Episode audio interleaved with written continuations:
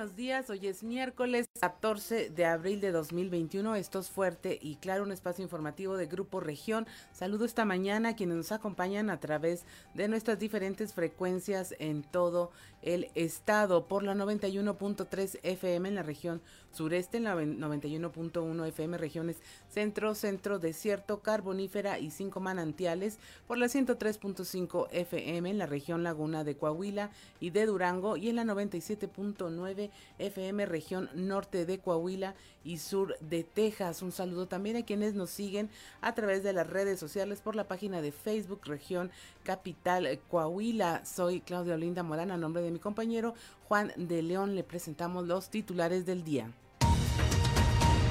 Personal del sector educativo en Coahuila será de los primeros en recibir la vacuna COVID. Este martes se dio a conocer la noticia por parte del subsecretario de Prevención y Promoción de la Salud, Hugo López Gatel. Los adultos de 50 a 59 años y personal educativo de Tamaulipas, Veracruz, Coahuila, Nayarit y Chiapas serán los próximos en recibir la vacuna anti-COVID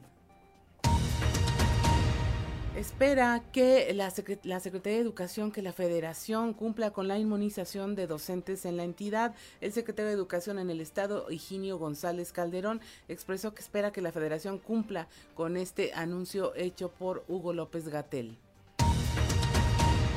Faltan médicos de primera línea aún por vacunar contra el COVID. El secretario de Salud en el Estado, Roberto Bernal, reveló que aún faltan 3.500 trabajadores de la salud de primera línea del Instituto Mexicano del Seguro Social en Coahuila que no han sido vacunados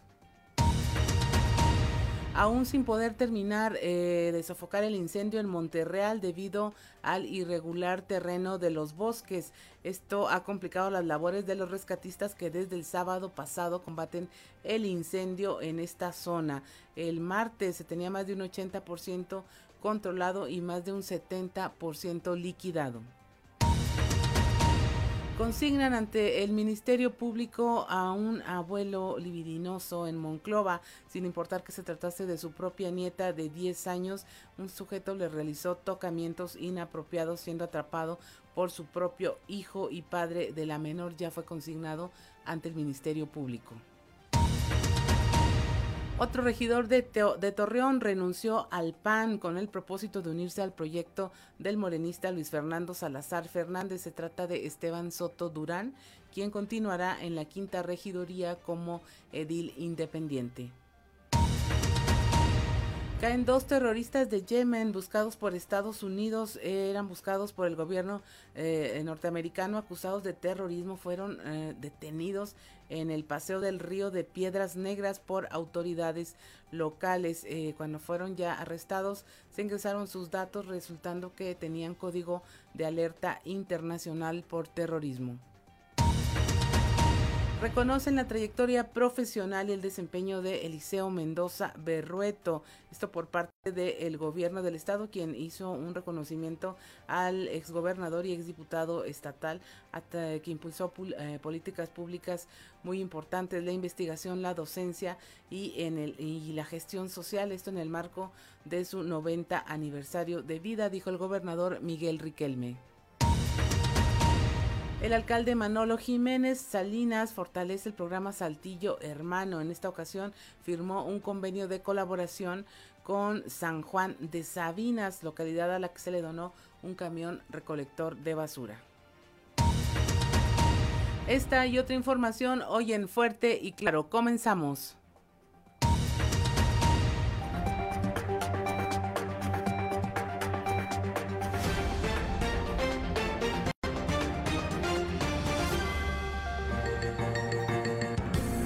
Esto es Fuerte y Claro. Transmitiendo para todo Coahuila. Fuerte y Claro. Las noticias como son. Con Claudio Linda Morán y Juan de León.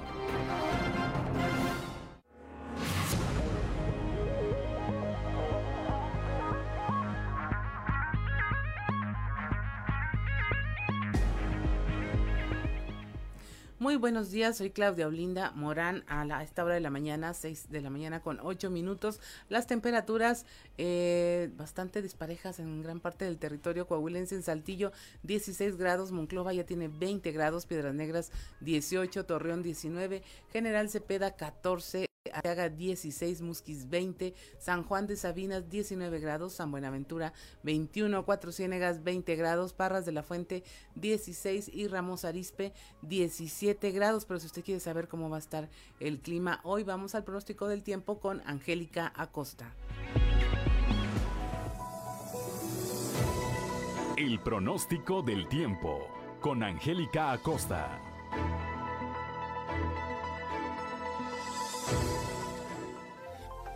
Hola, hola, ¿qué tal amigos? ¿Cómo están? Muy buenos días. Me da muchísimo gusto saludarte en este bonito miércoles, mitad de semana y nos vamos con los detalles del clima. Ya estoy lista. Mi nombre es Angélica Costa. Muy buenos días. 26 grados como máxima para Saltillo, mínima de 17 durante el día, parcialmente soleado, muy cálido, agradable y por la noche en cielo totalmente claro, 0% la posibilidad de precipitación ahí para Saltillo. Nos vamos a Monclova, 34 grados como máxima mínima de 20 para este bonito miércoles durante el día parcialmente soleado, más cálido por supuesto, y por la noche principalmente claro y también cálido por la noche. 25% la probabilidad de chubasco o de tormenta. Vámonos a Torreón. Torreón 36 grados como máxima, como ya es costumbre, ¿verdad? Temperatura muy cálida, mínima de 15 durante el día, principalmente soleado, muy muy caluroso. Por favor, mantente bien hidratado. Y por la noche un cielo totalmente claro. La posibilidad de precipitación nula totalmente ahí para Torreón. Piedras Negras también temperatura cálida 30 grados como máxima mínima de 20 durante el día principalmente nubladito pero verdad se va a sentir cálido ok por la noche de igual manera un cielo principalmente nubladito sin embargo eh, también se va a sentir cálido por la noche. Se incrementa la probabilidad de precipitación ahí para Piedras Negras para que tomen sus precauciones 40% ok la probabilidad de tener chubasco o tormenta ahí en Piedras Negras. Atención. Monterrey Sultana del Norte usted tiene vuelta para allá váyase preparado porque también se espera temperatura cálida, 31 grados como máxima, mínima de 22 durante el día, principalmente nubladito en la mañana, ya por la tardecita bastante solecito, va a estar muy cálido y por la noche un cielo principalmente claro y cálido, 25% la probabilidad de precipitación ahí para Monterrey. Amigos, ahí están los detalles del clima, cuídate mucho, recuerda, el uso de cubrebocas sigue siendo obligatorio. Muy buenos días. El pronóstico del tiempo con Angélica Acosta.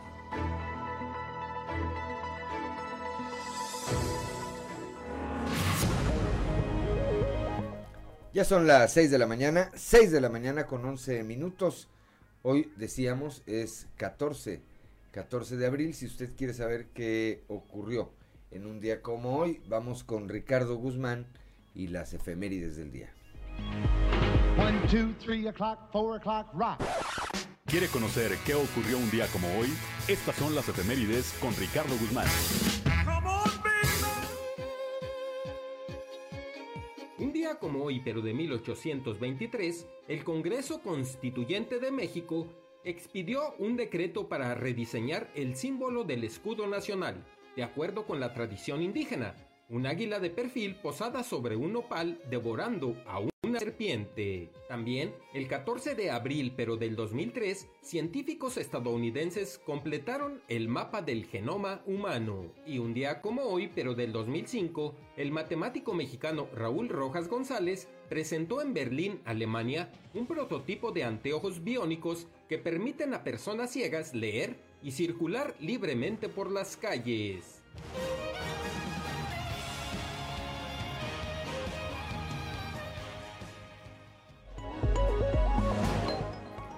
Son las 6 de la mañana, 6 de la mañana con 12 minutos, que no se le haga tarde.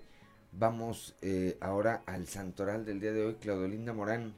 Seguramente tendrás conocidos con estos no, A ver. nombres. Valeriano, Valeriano Valdés, Tiburcio, Tiburcio, Un bueno, no me más. acuerdo ahorita en este momento. Máximo, Máximo, no, no me acuerdo de algún máximo.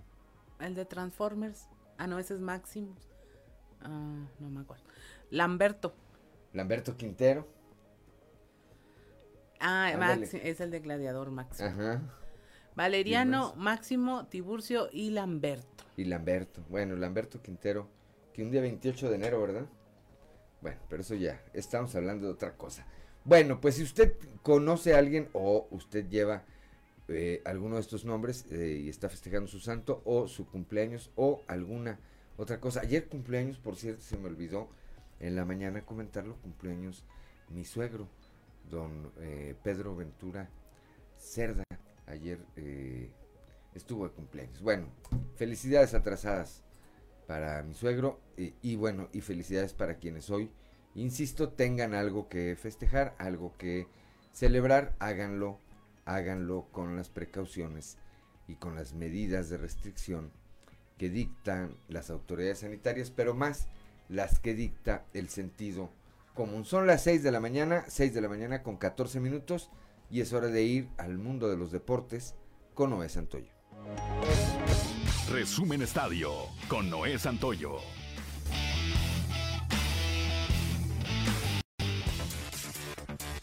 Chilena de Mediterráneo en el tiempo añadido fue insuficiente para que el Porto pudiera eliminar a un Chelsea que hizo bueno el 2-0 de la ida y que pasa a semifinales de la Liga de Campeones de la UEFA por primera vez en 7 años, pese a la derrota de este martes en Sevilla, un gol por cero. Serán los ingleses los que marchen a semifinales por primera vez desde la temporada 2013-2014 a la espera de Real Madrid o Liverpool, quienes se enfrentarán el día de hoy. En otro duelo, el Paris Saint-Germain aguantó el empuje del Bayern Múnich, un gol por cero, y estará por segundo año consecutivo en las semifinales de la Liga de Campeones, tras hacer buena su ventaja de la ida, tres goles por dos, para destronar al campeón. El Bayern se llevó la victoria, pero pereció por el mayor valor de los goles fuera de casa y no podrá defender el título en medio de una crisis institucional que puede tener consecuencias graves para la entidad y para su entrenador. El día de hoy continuará la actividad de la UEFA Champions League con el enfrentamiento entre el Borussia Dortmund y el Manchester City, además de Liverpool que recibe al Real Madrid a las 14 horas, tiempo del centro de México. La CONCACAF anunció este martes que la final de la Copa Oro 2021 se llevará a cabo en Las Vegas, Nevada, en la casa de los malosos de la NFL. Será la sede de este partido que dará al campeón de esta competencia en el próximo verano. Ahora sí que poco o nada de reclamos hacia Juan Reynoso con el cierre de los octavos de final de la Liga de Campeones de la CONCACAF. Una goleada de 8 goles por 0 sobre el Arcaye coloca a Cruz Azul en los rieles del camino que en la ida habían perdido con el empate sin goles, que le ocasionó un ambiente hostil a la plantilla. El día de hoy, los equipos mexicanos León y América entrarán en acción en esta misma competencia. León se medirá a Toronto, mientras que las Águilas al Olimpia. El poder de los hermanos Urias apareció en las grandes ligas. Ramón y Luis se convirtieron en la primera pareja de hermanos nacidos en México en conectar cuadrangulares el mismo día. Ramón y Luis Urias son la cuarta pareja de hermanos aztecas en jugar en la Gran Carpa y este martes hicieron historia al conectar un jonrón en la misma jornada. El mayor de los sonorenses conectó el palo de vuelta entera en el primer partido de los Orioles de Baltimore ante los Marineros. Por otra parte, Luis de los Cerveceros de Milwaukee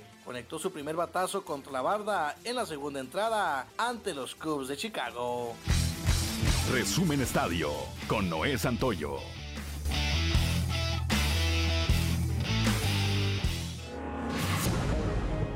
Ya son las 6 de la mañana, 6 de la mañana con 17 minutos rápidamente. Claudio Linda Morán, la cotización peso contra dólar. Hoy miércoles 14 de abril, el tipo de cambio promedio del dólar en México es de un dólar por 20 pesos con 7 centavos. A la compra 19 con 86, a la venta 20 con 28. Bien, pues ahora sí vamos a un resumen de información nacional con también con Claudio Linda Morán. Ratifica el INE quitar la candidatura a Félix Salgado Macedonio con seis votos a favor y cinco en contra. El Consejo General resolvió quitar la candidatura y dejarlo sin oportunidad de participar en las próximas elecciones a la gubernatura.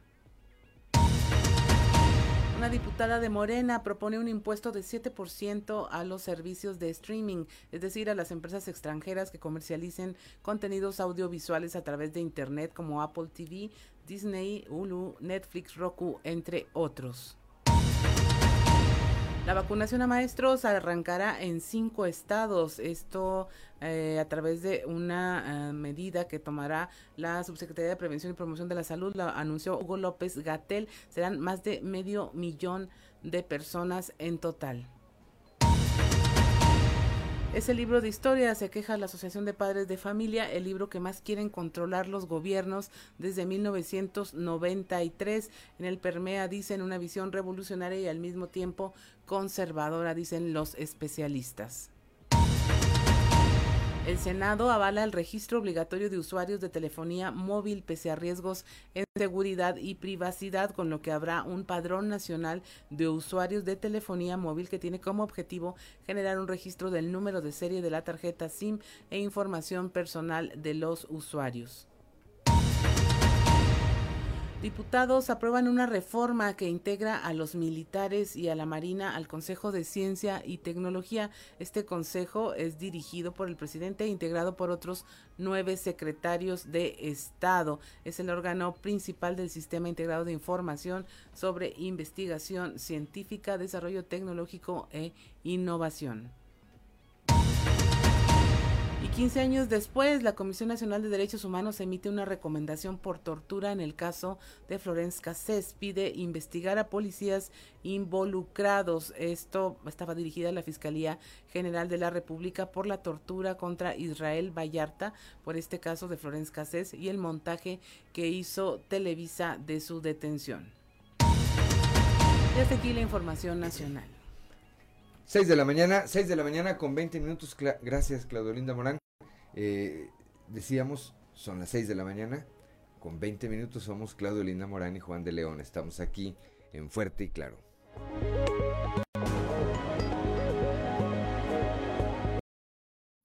Juan de León, estamos aquí en Fuerte y Claro.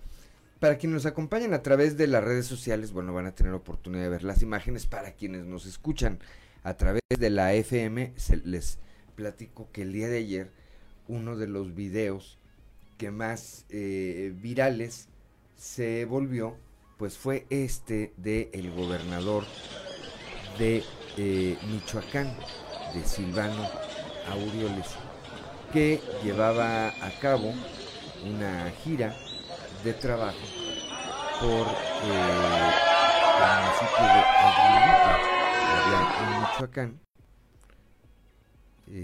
cuando arriba a esa población que lo hizo a través de un helicóptero, eh, llega a algún punto allí en una plaza y estaba un maestro, estaba allí un maestro protestando con una cartulina en la que lo increpaba sobre la razón por la que había llegado por aire y no por tierra.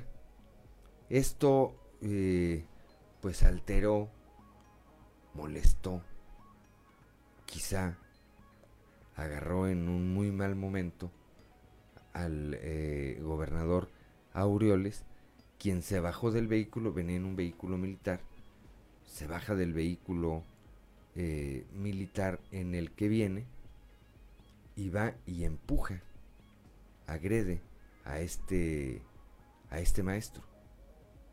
Se acercan ahí un par de elementos, supongo que de la Guardia Personal del mandatario estatal de Michoacán, eh, quienes son los más cercanos a esta escena, eh, repito, que ocurre en una, eh, lo que aparentemente es una plaza pública, y a la distancia, bueno, pues hay una mujer que está grabando este hecho. Algunos otros ciudadanos que estaban eh, cerca se percatan, se percatan de este, eh, de este suceso, tratan de intervenir, algunos se acercan, este, algunos se acercan, hay quien también se acerca y algún otro colaborador del eh, gobernador Aureoles se acerca y lo conmina a retirarse, pues en el ánimo de que no subiera más de tono ahí ese tema. Otro, otro elemento aparentemente de seguridad porque viene armado, le arrebata la cartulina a este maestro que estaba eh, protestando, pero sí, pues el comentario generalizado es que pues perdió, perdió la cabeza Claudelina Morán. Así es, bueno, dicen que los del norte somos broncudos. Este dijo, quítate que ahí te voy. Pero, a ver, en tu calidad de funcionario, en tu calidad de funcionario, ¿qué tan permitido dentro de lo permitido está esto? No, tuvo un mal día el hombre, no, no, no hay justificación. Yo creo que este es un asunto menor para el nivel de cosas que tiene que eh, enfrentar como funcionario público, como servidor.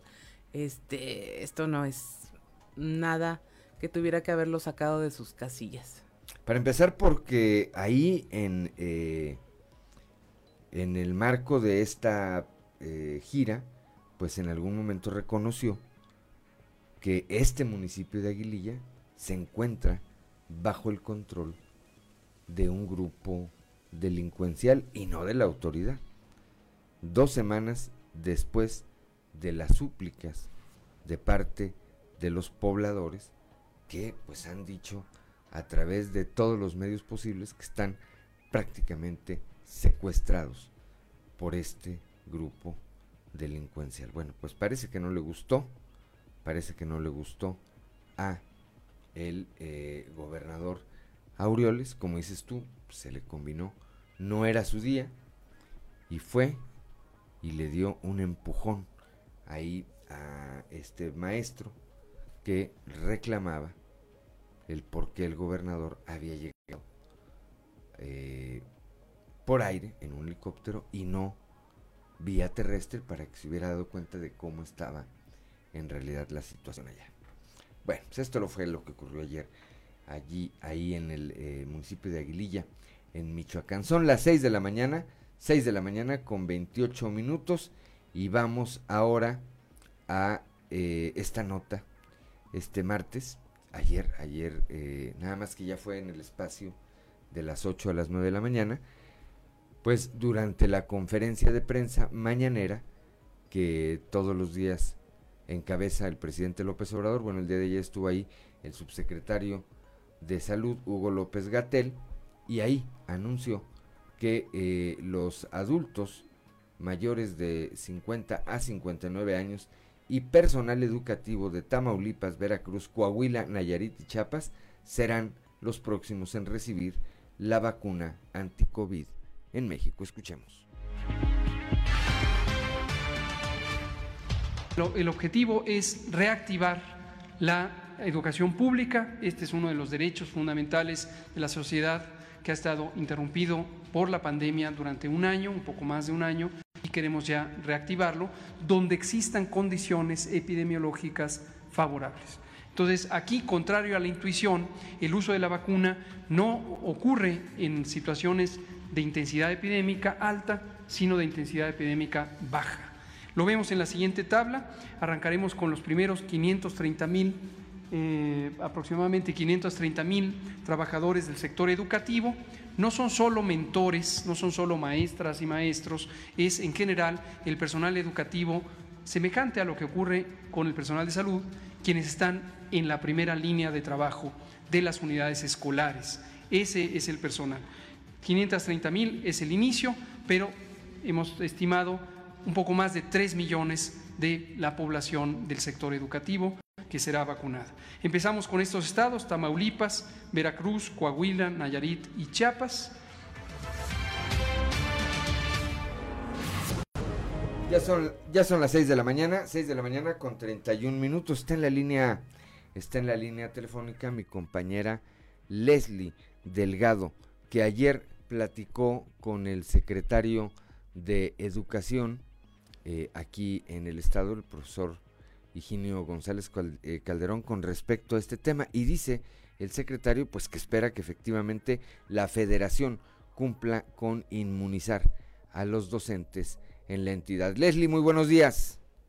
Hola, ¿qué tal? Muy buen día, Lick. Claudia, los saludo con gusto en esta mañana. Nuestro escuchas y quien nos sigue a través de redes sociales, pues efectivamente, eh, como bien lo menciona Lick, pues el secretario de Educación, Ingenio González, dijo pues que se espera que cumplan en tiempo y forma pues con la inmunización de los docentes y también refirió que eh, pues son cerca de aproximadamente 53 mil trabajadores de la educación eh, los que se encuentran aquí en la entidad y los que pues posiblemente podrían recibir la vacuna anti-COVID-19 y vamos a escuchar lo que dijo al respecto. Pues no sabemos todavía cómo va a ser, por lo pronto ya anunciaron. La semana pasada nos habían dicho que empezaban el día 15 y bueno, ayer salió una noticia que empiezan el día 19. Ajá. Está bien. Hoy por la mañana. ¿Qué opinión le merece, secretario? Que ya pues... Ay, ojalá lo cumplan porque sí nos interesa y ojalá vacunen a los profes.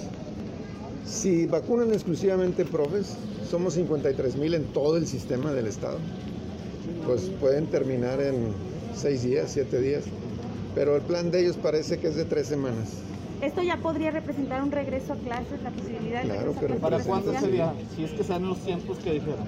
Vamos a tener una junta con el gobernador el próximo lunes y ahí se va a decidir alguna estrategia específica para regresar. ¿Y el objetivo es en este mismo ciclo escolar? Sí, ojalá que sí, porque nos quedan 50 días de trabajo y ojalá pudieran ser en la escuela para poder homologar un poquito los conocimientos de los muchachos en los diferentes niveles. Para quien dice... 6 de la mañana, 6 de la mañana con 33 minutos. Somos, dijo el secretario de Educación, cincuenta y tantos mil maestros. Ya se apuntó. Quién sabe cuántos años tenga el secretario de Educación de no dar clase frente al grupo, pero por lo pronto, por lo pronto ya se apuntó. Pues habrá que estar atentos Leslie, a ver cómo se van dando estos tiempos. Creo que será importante conocer la versión del delegado del gobierno federal, saber anticipadamente si para este nuevo proceso de vacunación habrá coordinación, esa coordinación que se vio en los últimos días en el proceso de vacunación contra los, digo, hacia los adultos eh, mayores de 65, de 60, ¿verdad? Era 60 60 y 75 años, ¿verdad? Para, eh, y no lo que ocurrió los primeros días en que pues definitivamente se entorpeció, se entorpeció este proceso. Habrá que estar atentos, Leslie.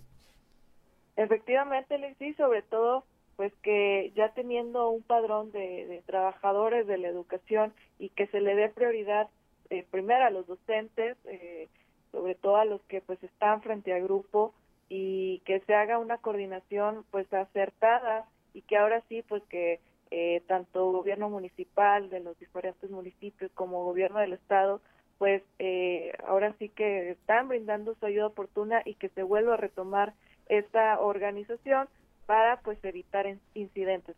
Con todo y rondalla de Saltillo y todo el eh, que tenga que se hizo en esta en esta última. Gracias, gracias como siempre por su reporte.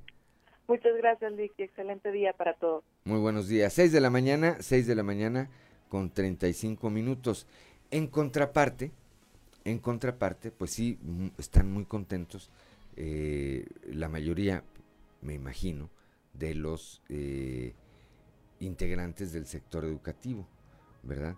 Pero por otra parte, el secretario de salud, el doctor Roberto Bernal, pues dice, oye, faltan más de 3.000 trabajadores de la salud de la primera línea, de la primera línea de combate contra el COVID-19 que no han sido vacunados.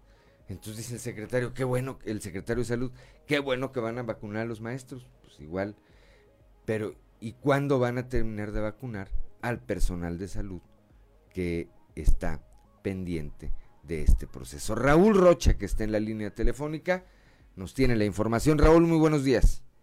Hola, ¿qué tal? Buen día, Juan. Así es, el secretario de Salud ayer reveló que faltan por lo menos 3.500 trabajadores de primera línea del Instituto Mexicano del Seguro Social en Coahuila por recibir eh, vacunación contra COVID-19.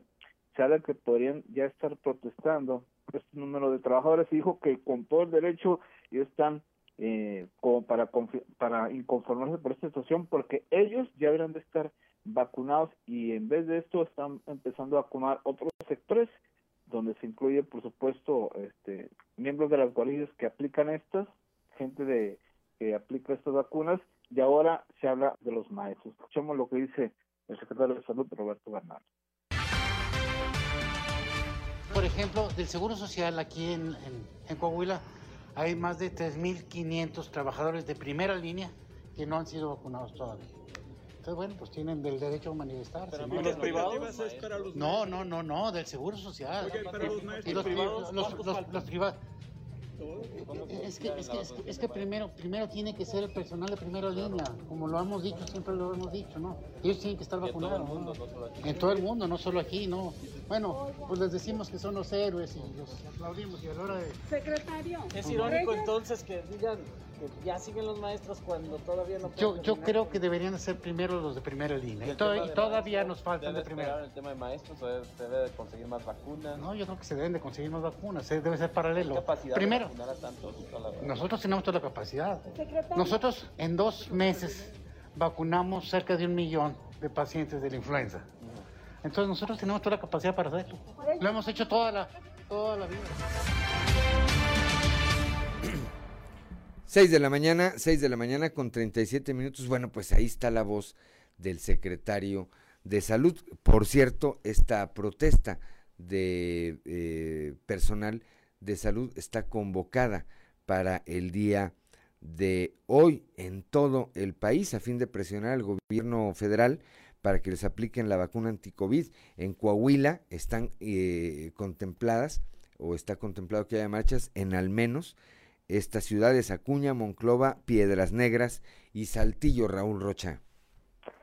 Sí, eso es parte de lo que de lo que aún no entiende ahí el secretario eh, Bernal y pues toda mu- mucha gente de la ciudad porque se habla de que como él dice son los héroes, son los que deberían de recibir apoyo y reciben aplausos, pero pues más que aplausos por estar eh, en la primera batalla, pues se lo debe reconocer con eso, ¿no? Con la inmunidad inmediata para para ellos. Y en ese sentido también eh, nos reveló que en el último Consejo de Salud a nivel nacional eh, pidieron una remesa de 20 mil vacunas para poder eh, aplicar vacunas en Coahuila para hospitales privados, para ambulantes químicos, odontólogos, pero pues aún no reciben eh, una respuesta positiva hasta el momento para recibirse esas 20 mil vacunas y comenzar también en aplicar esta dosis a este tipo de, de, personas y de gente que trabaja también en esa línea de raya, ¿no? Pues en ese, en ese tono está llevando, está llevando el gobierno federal este proceso. Y dicen, dice el propio gobierno federal, aquí Luis Reyes Flores, que les fue muy bien.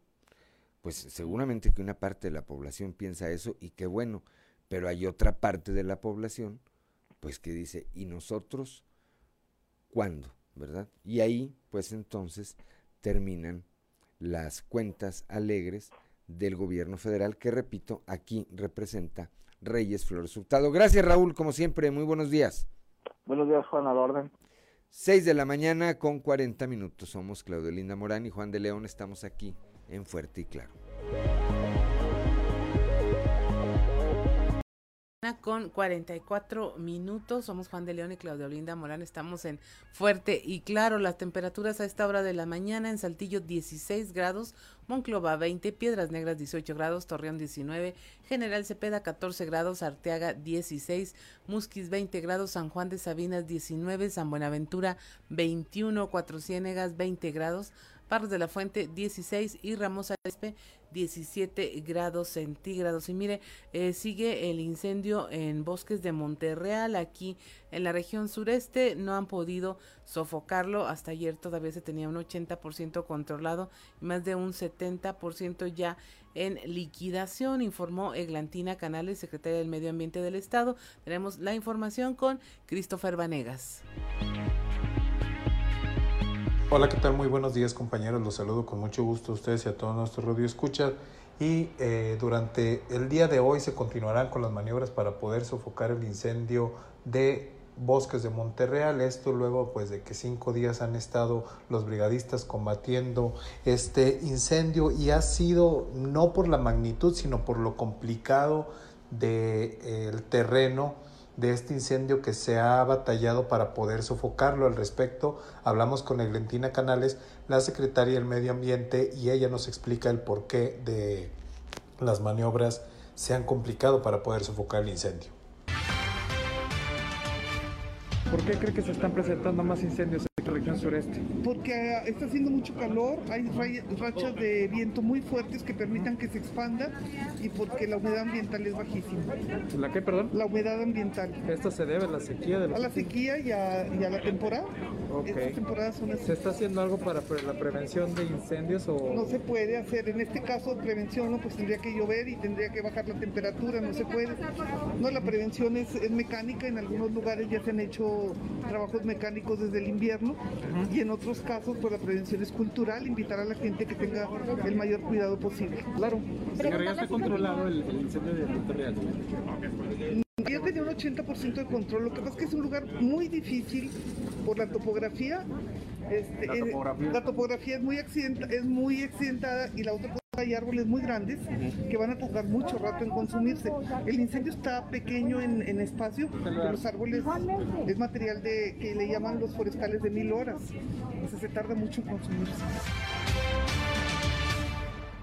Bueno, y tienen ustedes la declaración de la Secretaria del Medio Ambiente es por esto que pues, se han tardado las maniobras, pero se espera que el día de hoy se tenga otro gran avance en el combate de este siniestro y para en estos próximos días quede liquidado al 100%. Agradezco la intervención y que tengan un excelente día. 6 de la mañana con 47 minutos y nos vamos a la región centro en Monclova donde un hombre eh, fue sorprendido mientras eh, abusaba de su propia nieta de 10 años. Su hijo lo denunció ante el Ministerio Público. La información con Guadalupe Pérez. Muy buenos días, saludos desde Monclova, aquí en la región centro. Sin importar que se tratase de su propia nieta de apenas 10 años, un sujeto fue entregado a las autoridades luego de que su hijo y padre de la menor víctima lo atrapara realizándole tocamientos inapropiados. De esto nos habla el delegado Rodrigo Chaires de la Fiscalía Regional en Monclova. Eh, bueno, actualmente eh, estos datos ya no los podemos compartir, únicamente pues confirmarles que si hay una persona eh, que fue puesta a disposición del Ministerio Público, la persona sigue detenida, en su caso se van a enterar la autoridad judicial con la persona puesta a disposición. tenemos 48 horas para integrar una carpeta de investigación. Estos temas pues son muy delicados, lo hemos comentado en ocasiones anteriores, la reserva tiene que aumentar por protección a las personas, sobre todo cuando se trata de menores de edad. Y este caso pues no va a ser la excepción. Eh, ya más adelante lo que se pudiera compartir después de que la persona se ha puesto a disposición, pues se podrá hacer con las debidas reservas. El hecho este, pues es de los delitos que protegen la seguridad o la garantía sexual de una persona. Eh, pues fue presentado a disposición del, del Ministerio Público en las primeras horas El hecho se registró en la colonia San Miguel, en Monclova, lamentablemente durante la noche del domingo, cuando el padre de la menor llegaba a su domicilio, encontró a su padre y abuelo de la pequeña realizándole tocamientos inapropiados. Por ello, lo entregó a las autoridades sin duda alguna y ahora se espera que se imparta la justicia. La menor ya está recibiendo la atención pertinente, aseguró el delegado Rodrigo Chaires de la Fiscalía Regional en Monclova. Para Grupo Región Informa, Guadalupe Pérez. 6 de la mañana con 50 minutos y vamos ahora a la portada de nuestro periódico Capital. Este, si usted va manejando, si solamente nos sigue por radio, se la platicamos. Si está en redes sociales, eh, usted la puede disfrutar así como el resto de la edición en, nuestras redes sociales. Tenemos una actualización del incendio en Monterreal, el reconocimiento por la trayectoria a don Federico eh, Berrueto en su 90 aniversario, el ex, ex gobernador, ex diputado, eh, esta nota de los maestros coahuilenses que van a recibir la vacuna COVID y la contraparte de que todavía hay 3.500 trabajadores de primera línea de la salud en el IMSS Monclova precisamente que faltan de ser vacunados. Tenemos también, bueno, este caso que acabamos de escuchar de un caso de abuso hacia una niña de 10 años por parte de su propio abuelo, la detención de dos personas de eh, origen yemení eh, buscados internacionalmente por terrorismo, esto en Piedras Negras cuando intentaban cruzar a los Estados Unidos. También tenemos este hermanamiento de las ciudades de, de los municipios de San Juan de Sabinas y Saltillo. Ahí hubo un convenio de colaboración entre el alcalde Manolo Jiménez y Julio Long, donde se les cedió, bueno, un camión recolector de basura y este tema donde el candidato del PRI, Chema Fraustro, bueno, está trabajando en el tema de un saltillo incluyente, eh, trabajando para que los grupos vulnerables tengan las mejores condiciones y calidad de vida posibles. También, bueno, nos vamos, Juan de León, a los pasillos. Nuestra columna en los pasillos el día de, el día de hoy. Disfrútela.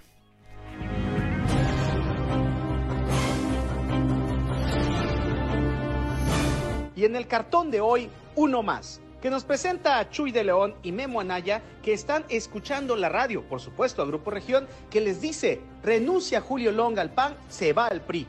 La buena noticia es que nuestro próximo proceso de credencialización va a ser muy, muy rápido. Casa llena tuvieron ayer en el Palacio de Gobierno el gobernador Miguel Riquelme y el ex gobernador Eliseo Mendoza Berrueto, en el homenaje que el gobierno estatal le rindió a este último. En el patio central de la sede del Poder Ejecutivo se dieron cita a la clase política de ayer y de hoy para participar del reconocimiento que en su onomástico número 90 recibió Mendoza Berrueto y que encabezó Miguel Riquelme. Entre otros, dos momentos emotivos hubo. Cuando el gober Riquelme anunció que la sala de espera del despacho del gobernador llevará el nombre de Eliseo Mendoza Berrueto, y cuando el homenajeado concluyó con su mensaje y cuyos aplausos los dio de pie la concurrencia.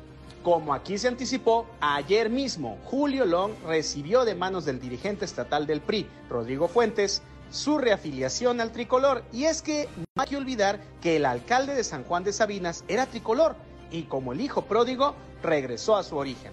Allá también por la carbonífera dicen que al menos unos 13 productores de carbón están a punto de sacarse la lotería y que en cualquier momento estarían firmando un nuevo contrato con la CFE para proveer alrededor de 3 millones de toneladas de carbón. El asunto, dicen, lo tienen muy, muy guardadito. En cuestión de días o de horas, quien podría dejar el reclusorio es Alonso Ancira Elizondo, pues de acuerdo a la versión que ayer mismo le confió en forma personal el empresario al senador Guadiana, todo está planchado para que pueda recuperar su libertad. Pues dice el delegado del gobierno federal en Coahuila, Reyes Flores Hurtado, que las instalaciones de la Arena Saltillo, que fungió como sede de la de vacunación anti-COVID-19, fueron prestadas amablemente lo que echa por tierra, dice Reyes, las especulaciones de que la federación no había pagado la renta correspondiente y por ese motivo se había suspendido la aplicación de la dosis el pasado domingo. La conclusión entonces es que se la prestaron, pero poquito. Ya son las 6 de la mañana, 6 de la mañana con 54 minutos. Bueno, apenas ayer en la mañana, auditorio Claudio Linda Morán, adelantábamos que lo de Julio Long era inminente, era inminente eh, en el Partido Acción Nacional y no está muy alejado de la realidad nuestro compañero GR, quien elabora estos eh, cartones todos los días, estas caricaturas, porque a ese paso, pues la, el próximo proceso de reafiliación va a ser, o de credencialización en el Partido Acción Nacional, va a ser entre Chuy de León y Memo Anaya, nada más nada más. En un momento, en un momento más vamos a platicar más ampliamente de este tema y los efectos que, que podría tener esto aquí en la capital del estado. Son las 6 de la mañana, 6 de la mañana con 55 minutos. Somos Claudio Morán y Juan de León. Estamos aquí en Fuerte y Claro. Son las 6 de la mañana, 6 de la mañana con 58 minutos. Decíamos que eh, el día de ayer Julio Long, alcalde de San Juan de Sabinas, pues anunció su retorno al PRI, algo que se veía eh, inminente, inminente por eh, muchas señales, muchas señales que se habían dado ya entre, entre ellas el hecho de que su señora esposa pues va en la planilla como regidora de la candidata del PRI al municipio, a la alcaldía del municipio de San Juan de Sabinas, Chachis Bone. Bueno, Chachis Bone del PRI lleva en su planilla a la señora Alejandra Flores, esposa de Julio Long. Entonces, pues eso era ya inminente. Y el día de hoy, eh, y a eso me refería aquí en este tema, eh, nuestro amigo Paco de la Peña, en su columna Acontecer del periódico El Heraldo, que dirige eh, precisamente Paco de la Peña y dirige bien, dice, trae una nota, un, un, apunte ahí que me parece bastante interesante. Dice, por haber ejercido violencia política de género en su contra, la candidata del PAN a la alcaldía de Saltillo, Tere Romo, presentó el pasado 7 de abril un juicio para la protección de los derechos político-electorales de los ciudadanos en contra de Jesús de León Tello y Luis Fernando Aguirre Rodríguez, presidente y secretario general de su partido. ¿Por qué es esta, este, este juicio? ¿Qué le duele a Tere, dice Paco La Peña, o por qué tanto encono en contra de los líderes de su partido? Muy sencillo, porque Chuy de León le prometió que la iba a incluir en los primeros lugares en la lista de plurinominales eh, de candidatos a regidores como, eh, dice, eh, en los primeros lugares de la lista de candidatos a regidores como premio de consolación, por si acaso perdía la elección, pero no le cumplió. Dice, dice Paco de la Peña, Tere sabe que ocupa algo más que un milagro para ganar la elección a Chema Fraustro. Es más, su mejor escenario es quedar en tercer lugar por detrás de Armando Guadiana, pero aceptó ser candidata porque Chuy de León le prometió la regiduría, aunque por lo visto no le cumplió. Bueno, hasta aquí lo que dice Paco de la Peña. ¿Qué, qué creo yo que puede pasar? Así como les anticipaba yo lo de, lo de Julio Long. Yo creo que en algún momento de la campaña, Tere Romo tendrá la posibilidad de declinar en favor de alguno de quienes tiene ahora como adversarios y de mí se acuerdan. Son las 6 de la mañana, no, ya son las 7 de la mañana, 7 de la mañana con un minuto, ya está Víctor Barrón. Ah, es con Víctor Barrón, con Víctor Barrón vamos a ir a Torreón porque ayer allá hubo otra dimisión al partido Acción Nacional. Víctor Barrón, muy buenos días.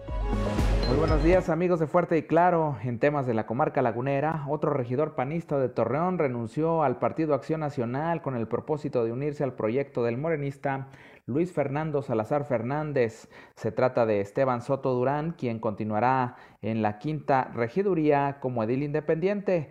Vamos a escuchar. Repito, en 2018 siempre tuve afinidad con Luis Fernando Salazar y nunca he escondido, no niego a mis amigos y tampoco niego mis coincidencias políticas, siempre lo he respetado. Tan así que el secretario de ayuntamiento y el alcalde siempre tuvieron conocimiento. Lo único que me tardé un poco, totalmente voy a ser independiente, tengo, voy a tener compañeros, estar en la misma, en la misma posición. Y no voy a ser el regidor que está en contra de todo y a favor de nada. Para nada, todo lo que sea bueno para terreno lo voy a apoyar, venga de quien venga si hay que ponerle el, centro para que mete el gol a alguien, lo voy a hacer. Mientras le vaya bien a la ciudad, siempre mi posición va a ser responsable. Esta decisión es apoyar a Luis Fernando Salazar en su proyecto, porque es alguien que conozco de muchísimo tiempo.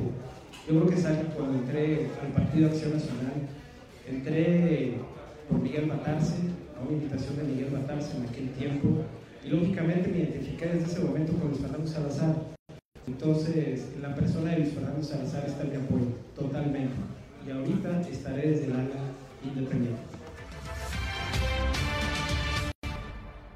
El de Esteban Soto es un caso similar al de Ignacio García Castillo, quien recientemente renunciara al Partido Acción Nacional para ir en apoyo de Salazar Fernández y que además eh, continuará como primer regidor en el Cabildo de Torreón. Esto, según dijo, sin defender colores ni partidos. Esta es toda la información. Desde La Laguna reportó Víctor Barrón. Que tengan un día excelente. Son las 7 de la mañana, 7 de la mañana con 4 minutos. Bueno, pues esto es lo que ocurre, ya les lo decíamos, con el Partido Acción Nacional. Y a eso nos referíamos cuando decíamos que nuestro amigo GR, nuestro eh, caricaturista, pues no está tan errado. A este paso, el próximo proceso de credencialización del PAN, pues nada más van a estar Chuy de León y Memo Anaya. Se va a ir muy rápido porque nada más van a quedar ellos dos. Cada vez son más los eh, cuadros políticos que abandonan a este partido, pues por eh, estar en desacuerdo con la forma en que estos dos personajes han venido manejando este instituto político. Siete de la mañana, siete de la mañana con cinco minutos. Vamos ahora hasta la región carbonífera. Tania Flores, eh, la candidata a la presidencia municipal de Musquis por Morena, denuncia que le robaron en su casa de campaña. ¿Qué tal Juan? ¿Qué tal Claudia? Es un placer saludarles desde la región carbonífera en la información que tenemos para hoy. Efectivamente, a través de un comunicado de prensa, Tania Flores, candidata por Morena, dio a conocer que se violentó su casa de campaña, víctima de robo de dos computadoras y una gran cantidad de publicidad de su casa de campaña. Esto ocurrió durante la mañana del pasado martes y dio a conocer que sustrajeron de su interior el equipo de cómputo y un volumen importante de material publicitario para su campaña. Informó que los hechos ya fueron conocidos por las autoridades correspondientes, quienes hicieron el levantamiento de huellas y los datos necesarios para la realización de las investigaciones pertinentes del caso. Tania Flores expresó en su comunicado lamentar profundamente los hechos, no solo por lo que representan en cuanto a la pérdida física de materiales y equipos, sino porque siguen presentándose expresiones de violencia contra el proyecto político que junto a hombres y mujeres de todo el municipio ella está encabezando. Confía en que las autoridades realizan su trabajo para esclarecer y castigar a los culpables. Es insoportable ya para la sociedad este tipo de situaciones que se están prolongando en la ola de robos y violencia, señaló la candidata. Asimismo, hizo un llamado a toda la sociedad para que colaboren proporcionando información que se pueda generar en el manejo o comercialización de los equipos de cómputo sustraídos y toda la publicidad que solo ella la va a utilizar para su proyecto político. Pues así las cosas en la cuestión política en lo que es el municipio de Musquis, empieza a suscitarse este tipo de situaciones. Sin duda alguna, pues se está generando un ambiente algo tenso. Desde la región carbonífera, para Fuerte y Claro, su amigo y servidor Moisés Santiago. Que pasen un excelente miércoles. 7 de la mañana, 7 de la mañana con 7 minutos. Bueno, vamos ahora a Piedras Negras, allá con Norma Ramírez. El día de ayer, allá en esta frontera, dos personas del sexo masculino originarios de Yemen que eran eh, buscados por el gobierno de los Estados Unidos acusados presuntamente de terrorismo fueron detenidos en el paseo del río en Piedras Negras por autoridades locales. Después de eh, que esto ocurrió, pues fueron puestos a disposición de las autoridades migratorias. Norma, muy buenos días.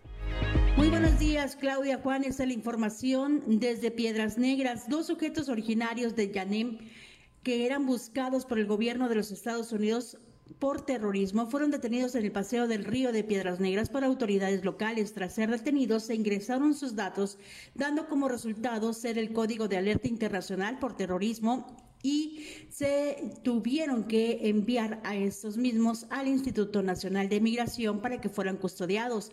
Los sujetos ingresaron a México desde Tapachula y otros desde Tijuana y en tanto se buscan a otros ocho que ingresaron junto con ellos. Cabe hacer mención que las autoridades catearon el hotel en donde se hospedaban, sin embargo no encontraron documentos. Por su parte, el titular de Piedras Negras de la Oficina de Enlace con Aduanas y Protección Fronteriza en Texas, Héctor Menchaca González, descartó que no se trataban de unos presuntos terroristas, solo que se trataba de la localización de estos dos varones de 23 años cada uno aproximadamente, los cuales estaban boletinados generando así una alerta estipulando la restricción para hacer y que estén cerca de la frontera. Esta es la información.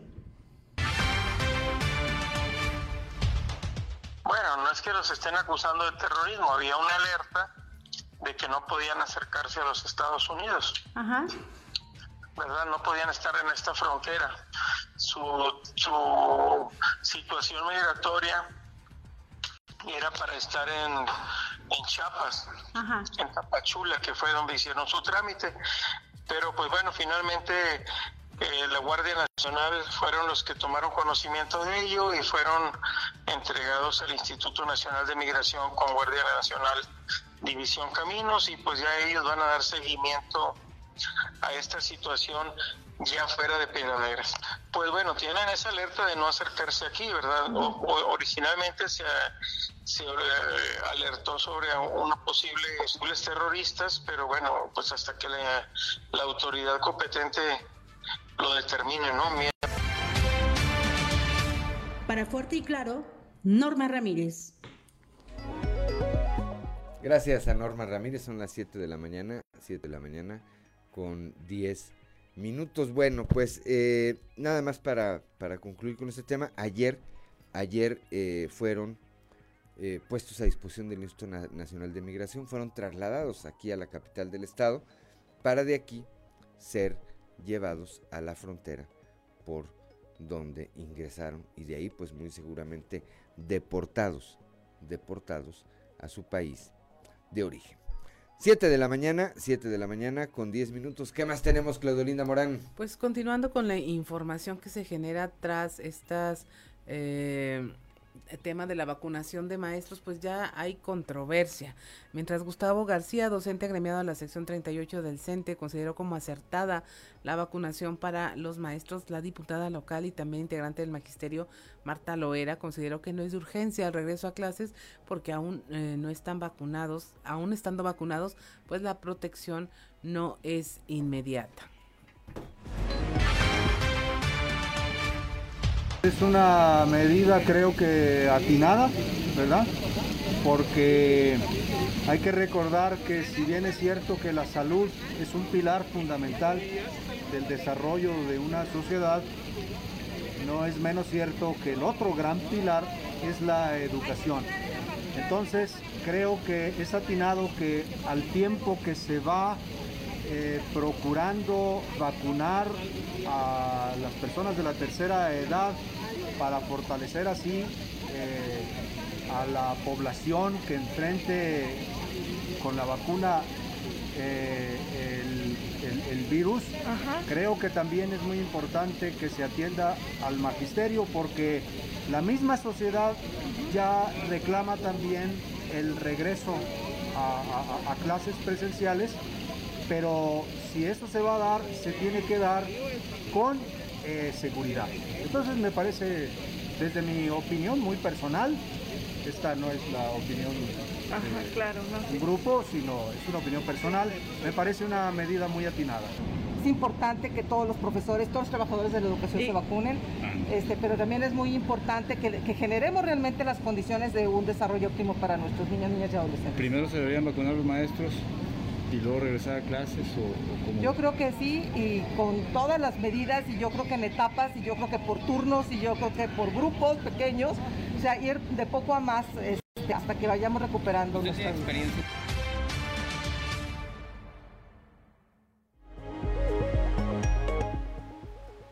Ya son las 7 de la mañana, 7 de la mañana con 3 minutos. Bueno, pues estas son las diferentes opiniones, las diferentes reacciones que se están dando en torno a este tema. También opinó al respecto eh, la presidenta de la mesa directiva del Congreso del Estado, la diputada Guadalupe, Guadalupe Oyervides. Escuchemos.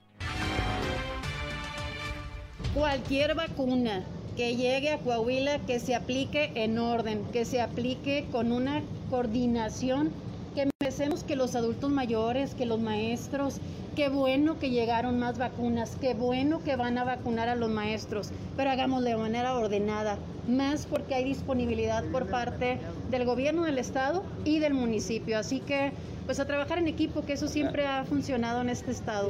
En este caso lo hemos dicho fuerte y clarito, que lleguen las vacunas, que lleguen las vacunas que han sido autorizadas por la OMS a nuestro país.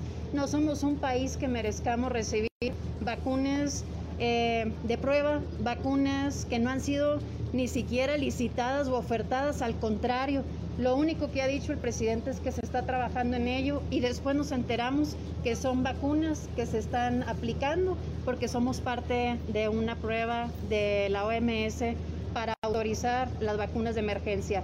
Pfizer son vacunas que ya están autorizadas. La que acabas de mencionar es una vacuna que está en proceso, pero que todavía no está autorizada por la OMS.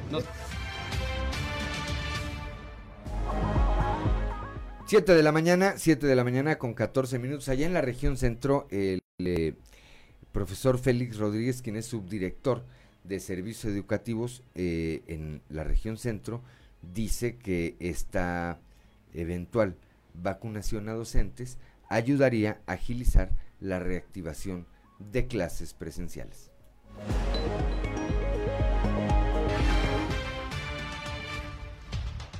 y estar en mejores condiciones de defensa que permitan pensar en un próximo futuro regreso a clases. Pues aquí de la región, un probable de 5.200 de personal. Eso es de las públicas. De todo. Ok. En el caso de las privadas, ¿se plantearían los mismos protocolos para la vacunación o se daría prioridad a, a estos o a las públicas? Pues este, eso ya lo determinaría eh, quien vaya a coordinar esta actividad, y nosotros estamos dispuestos a las indicaciones que nos den. ¿Esto daría pauta a reactivar un poco más rápido y más eficiente el regreso a las aulas? Definitivamente, definitivamente que al momento que los maestros están vacunados ya se puede pensar, porque fue uno de los requisitos que planteó la Secretaría de Educación a nivel nacional, un semáforo en verde y que los maestros estén vacunados. Esperemos que la vacuna pues sí llegue lo más pronto posible.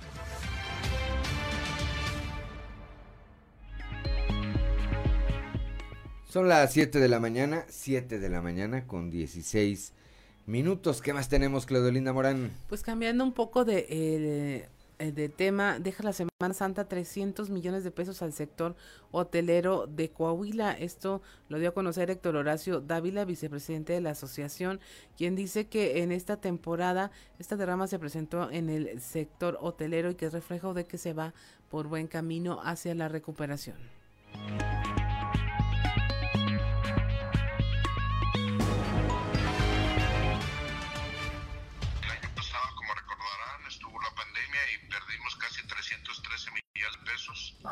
Comparación con el 2019. El 2019 tuvimos casi 386 millones de pesos. Bueno, esta Semana Santa hubo una reactivación, la gente quería salir y bueno, este, tuvimos buenos números, fueron 310 millones de pesos en toda la semana.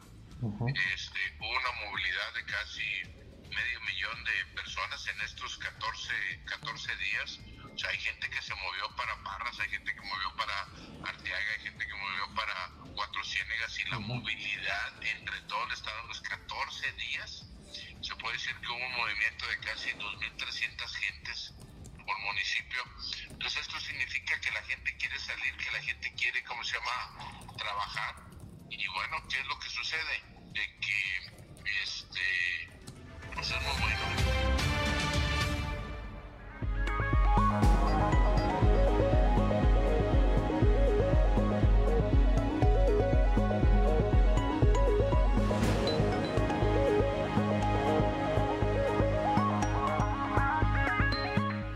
Son las 7 de la mañana, 7 de la mañana con 18 minutos. Bueno, pues vamos a platicar dos minutos. No, no se crean. Ya está por aquí con nosotros nuestro eh, amigo Jerico Abramo Mazo, quien es candidato a diputado federal, pero vamos a platicar con él después del corte. Claro, vamos al para, corte. Para, para, para poder irnos de eh, derecho. Antes, antes les comentamos que allá en Torreón, el grupo empresarial de La Laguna, el GEL, pide participar en el Implan de ese municipio.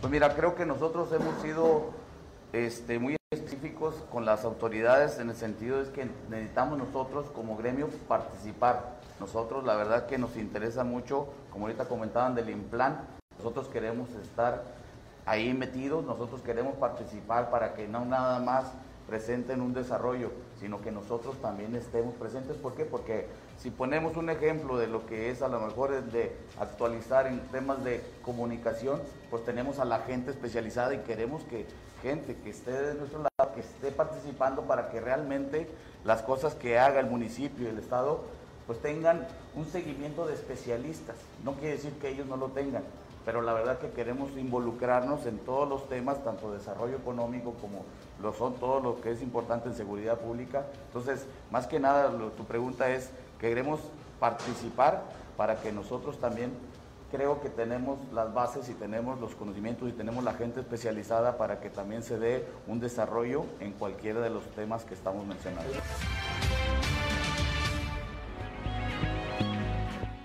7 de la mañana, 7 de la mañana con eh, 19 minutos. Somos Claudio Linda Morán y Juan de León. Estamos aquí en Fuerte y Claro. Saludamos rápidamente a quienes nos acompañan en las eh, diferentes regiones del estado a través de las diferentes frecuencias de Grupo Región y como lo decíamos hace unos momentos, ahorita, después del corte, estaremos platicando con Jerico Abramo Mazo, candidato a diputado federal por el cuarto distrito por parte del Partido Revolucionario Institucional.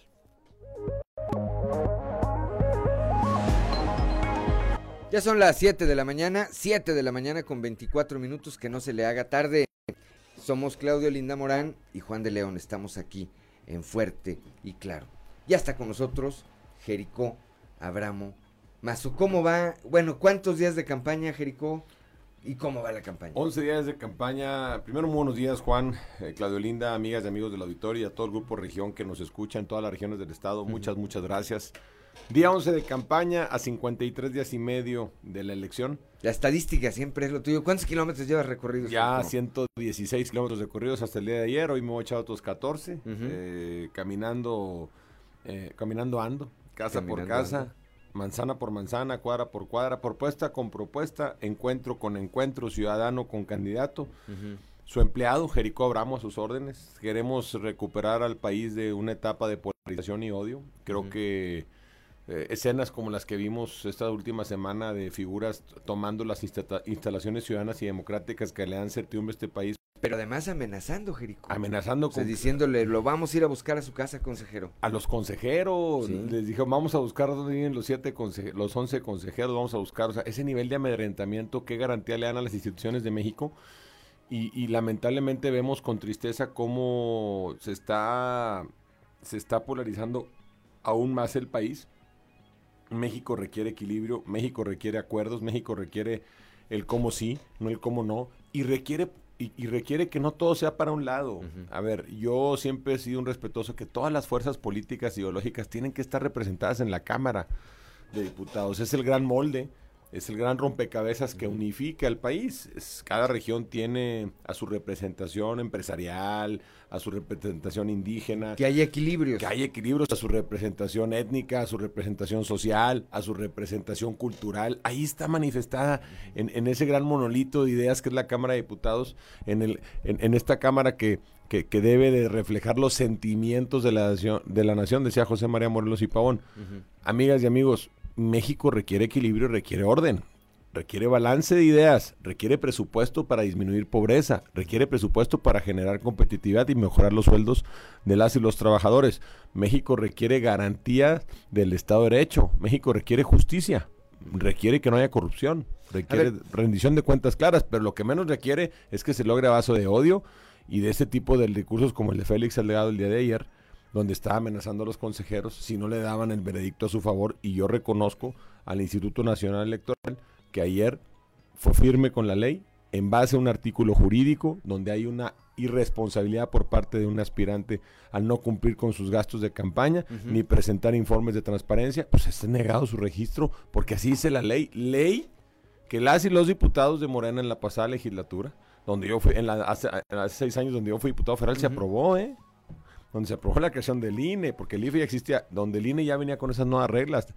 El nuevo ley de, la ley de procedimientos electorales, la de fiscalización, votada por todos los partidos y representada por todos los partidos políticos, aprobamos esa ley que, hoy, hoy están reprochando. Pareciera que estamos regresando a los tiempos en que el árbitro electoral es válido cuando ganamos y cuando no ganamos, entonces eh, lo descalificas y y lo amenazas. Pero bueno, a ver, yo eh, hemos visto que en estos eh, este recorrido que haces por tu distrito, por lo mismo platicas con jóvenes, con trabajadores, adultos con mayores, mujeres, con adultos mayores. ¿Qué te dicen, Jerico? ¿Qué te dice un adulto mayor? Un adulto mayor me dice, no le alcanzo con el sistema de pensiones, aunque me llegue un extra, no es suficiente porque las medicinas que yo recibí antes de manera gratuita ya no hay en el Seguro Social, porque antes yo tenía el Seguro Popular, ya no lo tengo, me lo quitaron, crearon un INSABI, que quién sabe qué es, mandan a toda la gente, imagínate tú, amigas y amigos en casa, que el Seguro Social, que es eh, opera gracias a las aportaciones que hacen los, los empresarios, los trabajadores y el gobierno. Es una, es, una aportación que se hace de trabajadores, gobierno y, empresarios, son tripartita, la gente aporta y con esa aportación el Seguro Social lo que hace es comprar medicamentos, pagar tratamientos, hacer procedimientos, dar atención, consulta médica, todo lo que, lo, que ustedes conocen que, que da y brinda atención al Seguro Social. Hoy lo que hizo el gobierno de Morena es quitó el seguro popular y a toda la gente le dijo, váyase al seguro social. Y el seguro social, imagínate tú que tenía la capacidad para atender a 100 personas, es un decir, ¿no? Y ahora le echaron, le, le, aventaron la responsabilidad de atender a 130 personas más. Pues ¿cuándo? Si ya estaba saturado y le metes una carga de un 20% más, ¿cómo quieres que haya una dignificación del servicio para el derecho derechohabiente y para el que no tenía derecho a audiencia? Es irresponsable cómo se manejó la etapa de la seguridad social en México. Pero aparte de eso, no fue acompañado de manera con un presupuesto que le permitiera actualizarse en camas, en equipamiento médico y en el gasto de medicinas que requería para salir adelante. ¿Y en personal? Entonces los adultos mayores me dicen, no hay personal. Voy y me hacen una receta médica, no hay medicinas. Pero tampoco me dicen, vayas a esta farmacia a surtirlas que al cabo el seguro las paga. No es así. Entonces, lo que plantea Jerico es vamos a modificar, vamos a modificar el presupuesto de la Federación para, para noviembre de este año que se tiene que votar para asignarle más recursos al Seguro Social. Para que el famoso INSABI sí funcione y sobre todo le garantice al adulto mayor las medicinas que requiere y a cualquier derecho derechohabiente para que tenga la tranquilidad de su salud. Y dos, vamos a aportarle al sistema de pensiones lo suficiente para que el adulto mayor que estaba con el régimen pasado y el que está con el régimen actual, que pueda tener una aportación de dignificación de su ingreso mayor. Pues el adulto mayor ya trabajó, él ya se lo ganó. La verdad es que los adultos mayores merecen sí tener un programa social, un programa de pensiones digno. Yo creo que yo, yo, yo opto porque se tiene que incrementar más el apoyo al adulto mayor, pero también tenemos que ir a buscar a los jóvenes porque los jóvenes hoy en México no tienen la atención suficiente y el darles un programa de jóvenes construyendo el futuro, del cual yo sí estoy de acuerdo, pero lo que yo tendría que decirte es hay que modificar el método en que se da. Se le dan directamente al joven por no estudiar o no trabajar. Yo lo acompañaría de un rediseño de propuesta de operación donde dijéramos, a ver, te lo voy a dar los 4.600 pesos mensuales, pero tú me vas a garantizar en un periodo de seis meses que ya te inscribiste en una escuela, que ya estás yendo, y me tienes que acreditar mes con mes tus acreditaciones. No, no, no te voy a pedir calificaciones de 10, te voy a pedir que acredites que vas a la escuela. yendo a la escuela.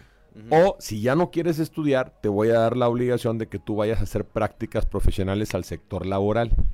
Y me tienes que traer la acreditación del área de recursos laborales de que estás yendo a hacer tu trabajo para que puedas fortalecer tu individualidad. Si tú no haces jóvenes individualmente fuertes, estás destinado a fracasar en esa generación de jóvenes que tienen todo el potencial de ser productivos. Entonces vamos para que 800 mil jóvenes que perdieron la oportunidad de estar en la secundaria durante el año pasado por a causa de la pandemia, 800 mil jóvenes del país, según datos de la SEP federal, abandonaron la secundaria. ¿eh? Claudia, Juan, qué, peligroso. ¿eh? Qué peligroso para esta... ¿A qué los estás destinando? A estar, a estar eh, en un rezago educativo que no merecían tener a estar quizá a que más de la mitad ya no regrese a la escuela.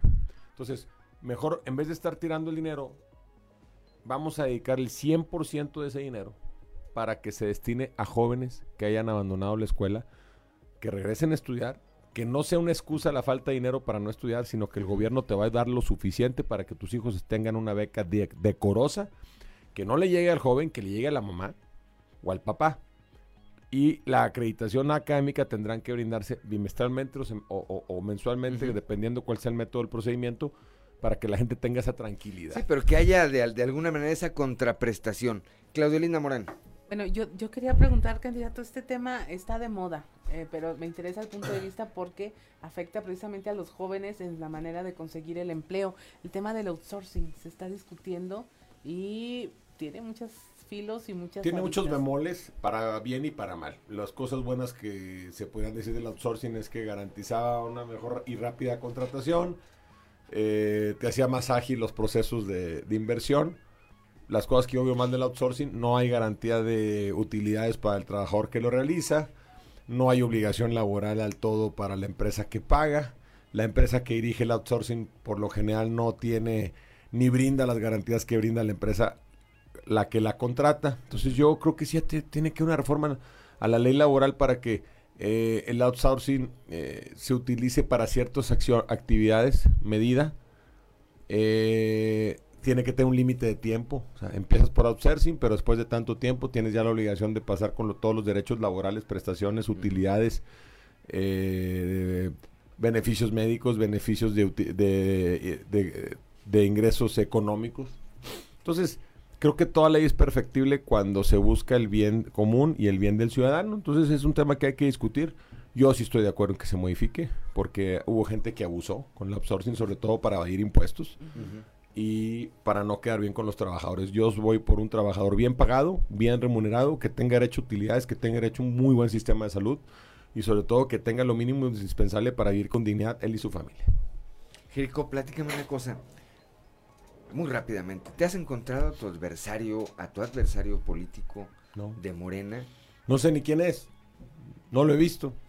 No te lo has encontrado. La verdad no. Yo voy derecho. ¿Y es muy grande el distrito que...? Es el distrito más grande de Coahuila en electores. 300, electores. ¿Y 333. El más grande en territorio es el distrito 2. Pero como para que no se hayan encontrado, no. La verdad es que yo me la paso en territorio. Tú sabes, Juan, empiezo a las cinco y media de la mañana. A eso iba. ¿A qué horas empiezas? 5 de la mañana ya estoy arriba, 5.45, 6 de la mañana ya estoy saliendo. Y empiezo los recorridos. Yo quisiera empezar los tocas tocas desde las 6 de la mañana, pero luego molestas gente. Entonces ya empiezo los tocas tocas a partir de las 9.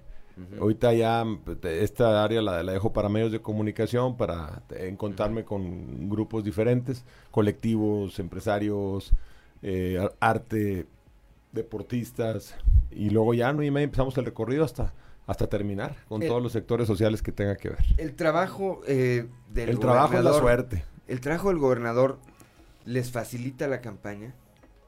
No tienes idea el buen trabajo de Miguel Ángel Riquelme, cómo nos ha abierto puertas, un gobernador bien calificado, cero protagónico, constructor de acuerdos, eh, buscando el cómo le vaya bien al Estado sin importar la ideología que se pueda tener, buscando el cómo sí, no el cómo no, buscando acuerdos para llegar a más empleos, mejores remuneraciones, garantizar la salud, pero también el crecimiento económico. Hoy Coahuila ya está en verde gracias a las políticas públicas implementadas por el gobernador, la creación de los subcomités de salud por región, el que el gobernador estuviera directamente encabezando una vez por semana cada subcomité de salud por región, pues eso habla de un gobernador que le entiende al servicio público, pero además que le entiende a la percepción y sensibilidad de la sociedad. Miguel Riquelme ha sido un gran activo, te lo digo con todo, con toda honestidad, y ese es la gran fortaleza que tenemos, un gobernador como Miguel Riquelme, y el que ha tenido un estado en paz, un estado que crece económicamente a diferencia del país, un, un estado que de los 36 mil empleos que se perdieron a causa de la pandemia ya recuperó 32 mil y que a finales de abril ya se estarán recuperando los 4 mil restantes, habla de que es un gobernador preparado, ocupado y dedicado. Están, ahora que estaba platicado rápidamente de la pandemia, está a punto de regresar a vigencia lo que hoy se conoce como la ruta Saltillo, pero cuyo antecedente es la ruta recreativa se, La ruta recreativa eh, que la creamos en mi gobierno y que qué uno que ya regrese, porque yo les decía, pues cómo es posible que puedan estar abiertos otros lugares de, mayor concentración y cuando la ruta sirve, a ver, eh, tú platicas con los adultos mayores de la Colonia República y te dicen, oiga, es que la ruta nos servía para salir, caminar, despejarnos, pensar, desestresarnos y además está al aire libre. Felicito la edición de que regrese la ruta recreativa, que su nombre es la ruta recreativa, aunque le quieran cambiar el nombre, se llama ruta recreativa porque es, la, el espacio donde podemos recrearnos todos y donde podemos convivir todos como, como iguales, donde el que más tiene con, y el que menos tiene pueden estar en el mismo espacio, dignificando a nuestra sociedad y, dejando los odios a un lado. Sí, este es, es, es un espacio de convivencia, me queda, me queda en claro. Y de deporte, mi querido Juan. Son las 7 de la mañana, 7 de la mañana con 37 minutos. Tenemos 3 minutos, Jericó. ¿Algo que quieres decirnos? Vamos a trabajar juntos para seguir adelante. Su amigo Jericó está contento. contento de poder servirles con honestidad y transparencia como lo he hecho toda mi vida. Quiero ser un legislador comprometido como lo he hecho siempre. Voy a representarlos de manera valiente. A las mujeres de Coahuila tendrán una voz que las defienda, una voz que traiga beneficios para las madres que trabajan, que volvamos a recuperar las guarderías de las madres trabajadoras, que podamos eh, reconstruir el fondo PYME, que mi querido Juan antes tenía 7.500 millones de pesos el fondo PYME y que, y que eh, quiero darle una visión de género a ese fondo PYME para que pueda haber créditos muy baratos para madres emprendedoras, para mujeres emprendedoras que quieran poner un negocio nuevo, que tengan acceso al crédito sin tener tantas condiciones. Hay que apoyar a las mujeres, hay que luchar para que no haya más violencia de género, hay que luchar y garantizar que no haya más violencia física, psicológica o económica, ningún tipo de violencia hacia las mujeres más espacios de representación y garantía en el trabajo diario. En eso tenemos que estar. Seré un defensor de las mujeres, seré un defensor de las niñas y los niños, seré un defensor de los derechos de Coahuila y sobre todo a Coahuila lo que le corresponde. Voy a trabajar con dignidad, honestidad y con toda mi energía para que a Coahuila le llegue el dinero que le toca. Son las 7 de la mañana con 38 minutos. Te mando a saludar, te envía un saludo Sergio Peinbert, que fue, querido eh, Sergio eh, colabora. Es, Saludos hasta Torreón. Está a cargo de los espacios informativos allá en la perla de la Laguna. Con esta eh, de ganar la elección, ¿sería la tercera vez que seas diputado federal? Si la gente me lo permite, sería la tercera vez que fuera legislador federal y eso nos demuestra que hoy los legisladores y legisladores federales tienen que estar más preparados, tienen que tener experiencia parlamentaria y se los digo, Claudia, Juan, hoy tenemos diputados de Morena que tienen dos terceras partes de la Cámara de Diputados y dime qué decisión han tomado colectivamente si las únicas que han tomado son iniciativas presidenciales que llegan, no le cambian una coma y las votan. Ni siquiera hay una diferencia dentro del grupo parlamentario para decir sí o no. O sabes qué, cámbiale o resta. Mejórale. Nada. O sea, están votando a ciegas. Yo no tengo nada en contra de nadie. Yo soy una persona que reconoce el trabajo, reconoce a las personas cuando trabajan sin importar de qué partido sean. Y cuando es una cosa buena la reconozco, como el tema del outsourcing, te lo dije, yo lo reconozco. Pero de nada sirve ir a votar leyes a ciegas este, vamos a desaparecer este instituto, quieren desaparecer el Instituto Nacional de Acceso a la Información Pública. A ver, Claudio Linda y Juan, con esto cierro. Ustedes son comunicadores, son periodistas, saben de información. Ustedes saben lo que costó crear ese instituto para garantizar transparencia, para que los servidores públicos pudieran ser sancionados, investigados y sobre todo auditados. Observados. Por parte de la, de la opinión pública. Bueno, lo quieren desaparecer y dicen, no, pues que la subsecretaria de la Función Pública haga esas funciones. Tú, o sea, que el gobierno sea su propio juez. Claro. Pues está mal. Esos organismos ciudadanos servían para garantizar transparencia. A ver, te lo dice alguien que soy un defensor pleno de la transparencia. Fui un alcalde que tuvo muy pocas observaciones, que fue el nivel número uno en transparencia y en manejo de recursos públicos. Y aquí está el ejemplo de cada 100 pesos de presupuesto, 28 fueron inversión pública. Y lo hicimos bien. Bueno, pues porque nos gusta servir, no andamos aquí más que por transformar las cosas y, hacerlo en beneficio de la gente. Vamos a seguir platicando, Jerico. Como siempre, gracias por tu presencia esta mañana aquí. Seguimos caminando. Siete de la mañana con 41 minutos. Somos Claudelinda Morán y Juan de León.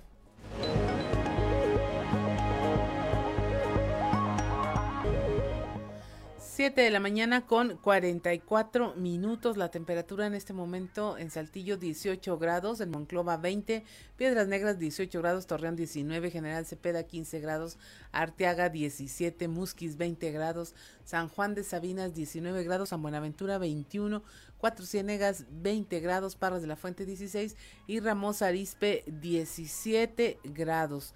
Y pues ya es momento de ir a las voces de hoy en Fuerte y Claro con Ricardo Guzmán.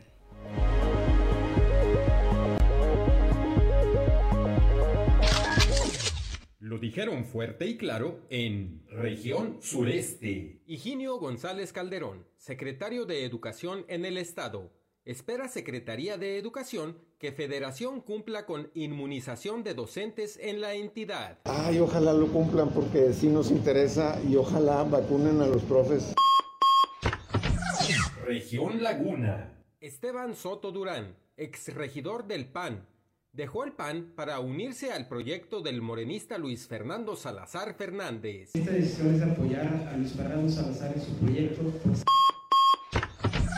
Región Centro. Rodrigo Chaires, delegado de la Fiscalía en Monclova, consignan ante el Ministerio Público a abuelito libidinoso en Monclova. El hecho este, pues es de los delitos que protegen la seguridad o la garantía sexual de una persona. Región Carbonífera. Nicolás Puente González, comandante de la Cruz Roja de Sabinas. Distracción con el celular es una de las principales causas de accidentes viales. A nivel del país, este, los primeros accidentes automovilísticos este, son por, por el uso del celular. Es por Región Norte. Héctor Menchaca González, titular en Piedras Negras de la Oficina de Enlace con Aduanas y Protección Fronteriza en Texas. Caen dos terroristas de Yemen buscados por Estados Unidos. Están acusando de terrorismo. Había una alerta de que no podían acercarse a los Estados Unidos. Las voces de hoy en fuerte y claro.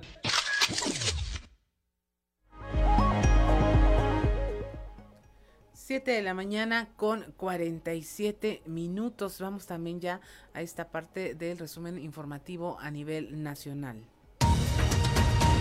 Ratifica el INE quitar la candidatura a Félix, Félix Salgado Macedonio, esto con seis votos a favor y cinco en contra. El Consejo General del Instituto Nacional Electoral eh, resolvió quitar y eliminar la candidatura al gobierno de Guerrero. Una diputada de Morena propone un impuesto del 7% a los servicios de streaming, es decir, a las empresas extranjeras que proveen contenidos audiovisuales a través de Internet como Disney, Netflix, Roku, entre otros. La vacunación a los maestros arrancará en cinco estados, esto eh, con la vacuna anticovid para inmunizar al personal educativo en Veracruz, Tamaulipas, Coahuila, Chiapas y Nayarit. Esto suma más de medio millón de personas. Hugo López Gatel, el subsecretario de Prevención y Promoción de la Salud, dijo que esto iniciará en abril en todo el país eh, para terminar también con la población de entre 50 y 59 de años, lo que concluirá en el mes eh, de junio. Dicen académicos y especialistas que es el libro de historia, el libro que más quieren controlar los gobiernos. Aseguran que desde 1993 el contenido de este libro de historia de la Secretaría de Educación ha estado en debate porque permea en el mismo contenido una visión revolucionaria y al mismo tiempo conservadora. Avala el Senado el registro obligatorio de usuarios de telefonía móvil pese a los riesgos de seguridad y privacidad que implica. Habrá un padrón nacional de usuarios de telefonía que tiene como objetivo generar un registro con el número de serie de la tarjeta SIM y la información personal de los usuarios. El problema es que también se involucra el trato especial que deben de tener los datos biométricos diputados aprueban una reforma que integra a los militares y al, Consejo de Ciencia y Tecnología. Este está formado por otros nueve secretarios de Estado y es el órgano principal del Sistema Integrado de Información sobre Investigación Científica, Desarrollo Tecnológico e Innovación años después de ocurrido, la Comisión Nacional de Derechos Humanos emite una recomendación por tortura en el caso Casés y pide investigar a los policías involucrados. Esta Comisión de Derechos Humanos emitió una recomendación a la Fiscalía General de la República por la tortura contra Israel Vallarta y el montaje que hizo Televisa de su detención. Y finalmente México supera las 12 millones de dosis aplicadas de la vacuna COVID. Está en la fase 1 del plan de vacunación contra el COVID-19 enfocada principalmente, como ya lo hemos comentado, en los adultos mayores. 7 de la mañana, 7 de la mañana con 50 minutos. Vamos ahora con Ámbar Lozano y el show de los famosos.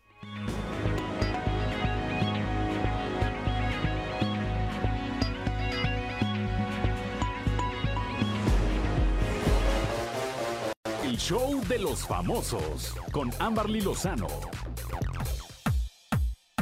Danilo Carrera es captado con Valeria Gutiérrez. Danilo Carrera ha dejado claro que aún no ha superado su ruptura con Michelle Renaud De hecho, en marzo había confesado que si se acuerda de lo que vivieron juntos, se vuelve a enamorar de ella. Y sin embargo, el actor ecuatoriano acaba de ser captado en Miami con la modelo Valeria Gutiérrez, lo que ha desatado los rumores de que ya no está tan solo como antes. Por su parte, Valeria no ha reaccionado al respecto. Ella sigue activa en sus redes sociales sin hacer alusión a los rumores. Fernando Carrillo publica imagen del parto de su hijo. Fernando Carrillo compartió con todos sus seguidores en Instagram momentos del parto antes del nacimiento de su hijo Milo. Eso ha generado polémica entre algunos internautas por considerar la fotografía de su novia María Gabriela de grotesca y demasiado íntima para compartirla en una red social. En la imagen se puede ver a María Gabriela desnuda y en labor de parto, mientras que Carrillo posa a la cámara sonriente y con lentes oscuros. La fotografía fue publicada por María Gabriela, publicó dicha instantánea, la cual reposteó el actor.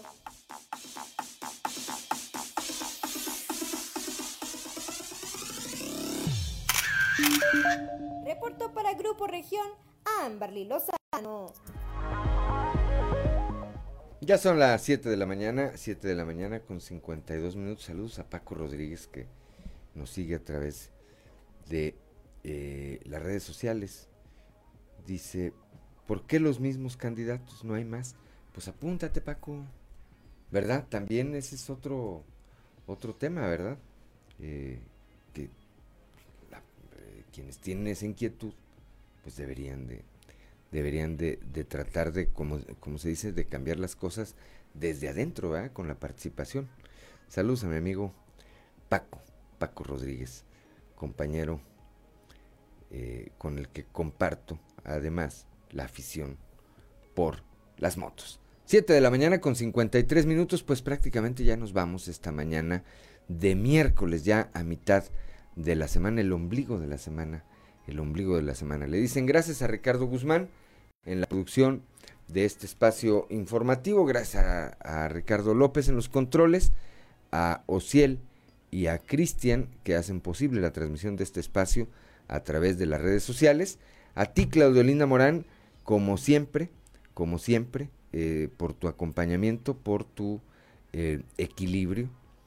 Eh, siempre el punto de vista de la mujer es fundamental. Saludamos también a Burciaga M. Gisela, dice saludos, Grupo Región un saludo, un saludo eh, Gisela. Gracias por el favor de tu atención, por supuesto, y sobre todo gracias a usted que nos distingue con el favor de su atención. Lo esperamos el día de mañana a partir de las 6 y hasta las 8 de la mañana aquí en Fuerte y Claro. Somos eh, Claudio Linda Morán y Juan de León y le deseamos que tenga el mejor, el mejor de los días.